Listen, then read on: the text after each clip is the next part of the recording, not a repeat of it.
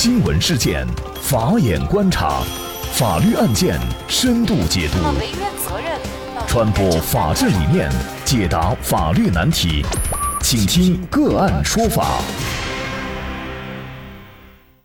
大家好，感谢收听个案说法，我是方红。更多的案件解读，欢迎您关注个案说法微信公众号。今天呢，我们和大家来关注七旬父亲和养女断绝关系，索要二十四万的抚养费，并追回房产。据成都商报报道，据父亲曾明称，女儿曾英是他和爱人在一九八三年冬天收养的，当时曾英只有四个月大。是他的爱人从一对夫妇那里收养的，而那对夫妇呢，其实也不是孩子的亲生父母，亲生父母啊，好像是在郫县。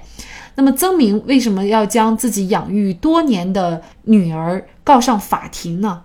那么曾明的一份民事起诉状当中称，说他和曾英在生活期间关系恶化。没有办法共同生活，并且呢，在二零一八年的五月份，双方签订字据断绝父女关系。那么记者也看到这份字据呢，仅仅是三行二十一个字，称双方经过协商断绝父女关系。而根据起诉状所述，父女关系的决裂源于一套房产。此前啊，曾明和爱人在成华区东风路居民点拥有一套住房。那么在爱人过世以后呢？曾明放弃了应有的继承权，并且把自己名下的百分之五十的产权也赠予了女儿。不过呢，房产证一直保管在曾明这儿，并且约定赠与人享有房屋的永久居住权。那起诉书当中就写到，由于该房位于五层，楼层较高，因曾明逐渐衰老，每天上下五楼力有不支，提出卖掉这个房子，买个低层的住房，但是遭到了女儿的拒绝。之后呢，他又提出女儿曾英出个二三十万，容其买个底层小屋，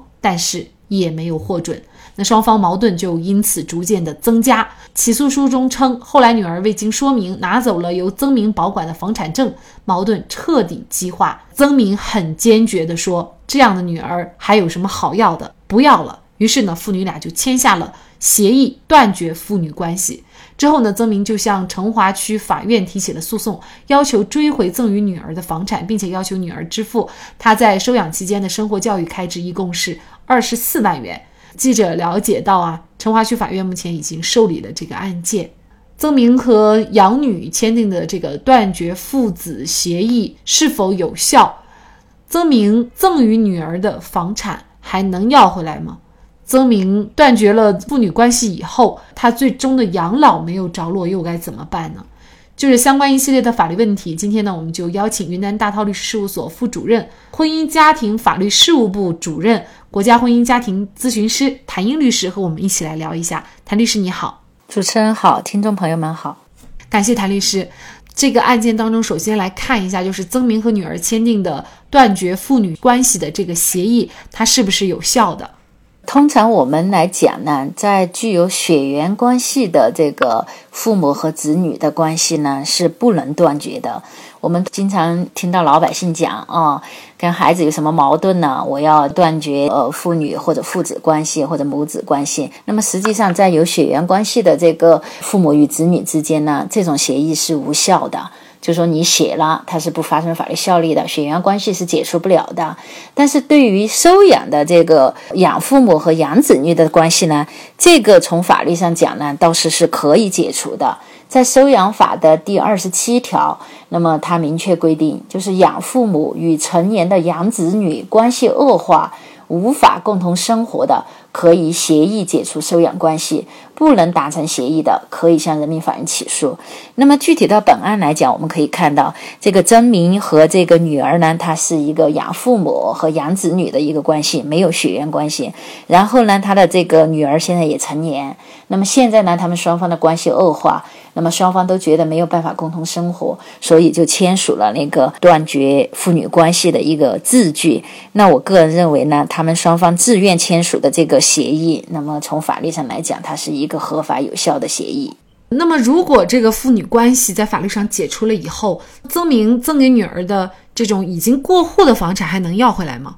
这个呢，实际上就要依据我们国家合同法关于赠与的这些方面的法律规定呢。呃，我们讲赠与别人的东西，在没有履行之前，那你是可以随时撤销你的赠与，除非是这个赠与是经过公证的，或者有这个呃道德性质的一个赠与不可以撤销之外。那么本案单他是已经履行了，就是房屋都已经过户了。那么他是否可以撤销赠与呢？首先，一个要看当时这个父亲把这个房产赠与给女儿的时候有没有负义务。如果负了义务，女儿没有履行这个赠与合同约定的义务，那么在这种情况下是可以撤销的。另外呢，合同法还有一种特殊的规定，就是说在赠与人和受赠人之间，如果受赠人他是有严重侵害赠与人或者赠与人近亲属的行为，那么赠与人也可以撤销赠与。还有一种就是对赠与人有抚养义务而不履行的，也可以撤销赠与。但是呢，我觉得根据法律规定的这几个条件，具体到本案刚刚的这个案情表述啊，我发现就是说，这个父亲和女儿之间的这个矛盾，主要是因为那个房子说要呃卖了，再换一个低楼层的房子，没有达成一致。好像在这个案情表述中也没有明确的说，这个女儿就对这个父亲啊有什么严重的一个侵害行为啊，或者就是说不履行抚养义务啊。呃，所以如果就是说，在他的证据不是很充分的情况下，我个人认为他要求把这个已经过户的房产要回来的可能性就会很小了。但是具体呢，可能还是要看呃父亲这边有一些什么样的证据。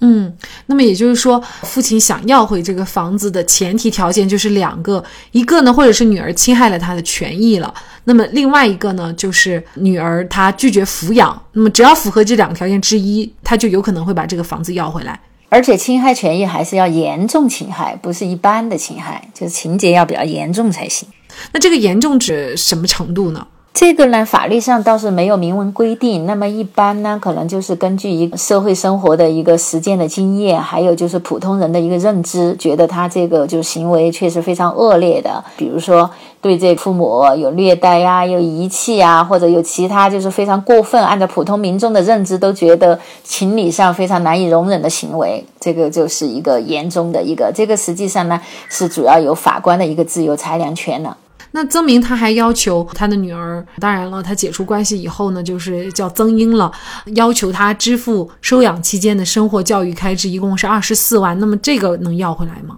收养法对此也有一个规定，就是如果说这个养子女和养父母之间关系恶化，那么解除收养关系的，必须是因为养子女成年后虐待、遗弃养父母。而解除收养关系的养父母才可以要求养子女补偿收养期间支出的生活费和教育费。那么也是像刚才说的一样，具体到本案的一个案情表述，好像也没有充分的体现说这个子女就这个女儿呢对这个父亲有虐待啊或者遗弃的这种行为。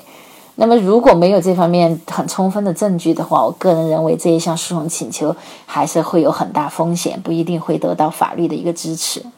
那么也就是说，虽然双方签订了一个断绝父女关系的协议，其实作为女儿曾英来说，她还是有义务要去。赡养自己的这个养父的，如果他不去尽到这样的一些赡养的义务的话，那么事实上养父曾明他是可以向曾英去主张这个房产，把房产要回来的。是的，收养法第三十条它也有明文的规定，就是收养关系解除后，那么经过养父母抚养的成年养子女。对于缺乏劳动能力又缺乏生活来源的养父母，应当给付生活费。那么也就是说，即便他们的收养关系解除了，但是父母如果没有劳动能力、没有生活来源，你养子女还是有给付生活费的义务。那么如果养子女拒绝履行这个抚养义务，那么就像刚才主持人讲的，一方面赠与的财产可以主张撤撤销；第二方面也像刚才我们也提到了，就是说养子女成年后虐待遗弃养父母、解除收养关系的，那么养。父母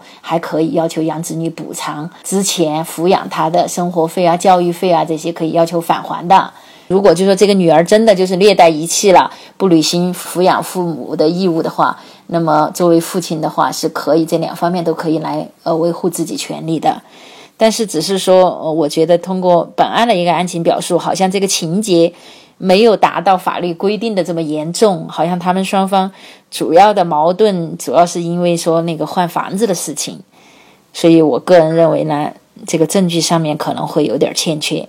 所以呢，我觉得在这个案子当中啊，因为女儿曾英呢，记者是一直没有采访到她那一方对这个事儿有什么样自己的态度。但是不管怎么说呢，我觉得作为养父曾明呢，其实他之前呢还是赠与房产的时候有点太顺快了啊。我们之前也在节目当中反复的跟大家说，你完全可以把它作为一种遗产来处理，就是自己过世以后你再去处理这个房产，而不要过早的去把这个房产处理给自己的女儿。那么不管是亲生的也好，还是以及抚养关系的你孩子也好，其实都是存在同样的问题，就是还是要自己给自己留一条后路，不能到最后孩子不养自己了，然后呢，你再去维权就特别的难，也很伤心了。是的，看到这样的案例，确实还是让人觉得非常的寒心的啊！就我们讲的这个父母的养育之恩是天大的恩情，不管是亲生的子女或者养子女，那么父母把自己说养育大，实际上都应该怀着一个感恩的心。但是现实生活中呢，确实有很多不孝顺的这个行为发生。那么就像主持人刚才讲的，那么老年人呢，尽量还是对经济自己有一个掌控权。那么这样呢，可能就是说，在遇到事情的时候呢，相对自己就比较主动一点，因为有时候经济确实是决定话语权的，经济在自己手上，那么可能说话子女才会听，这个是一个社会现实的一个问题。一方面呢，希望这些父母呢多一个心眼，不要过早的把自己的财产给到子女的名下；另一方面，也希望天下的这些子女确实应该怀着一颗感恩的心，感谢养育我们的父母，对父母多尽一下孝道。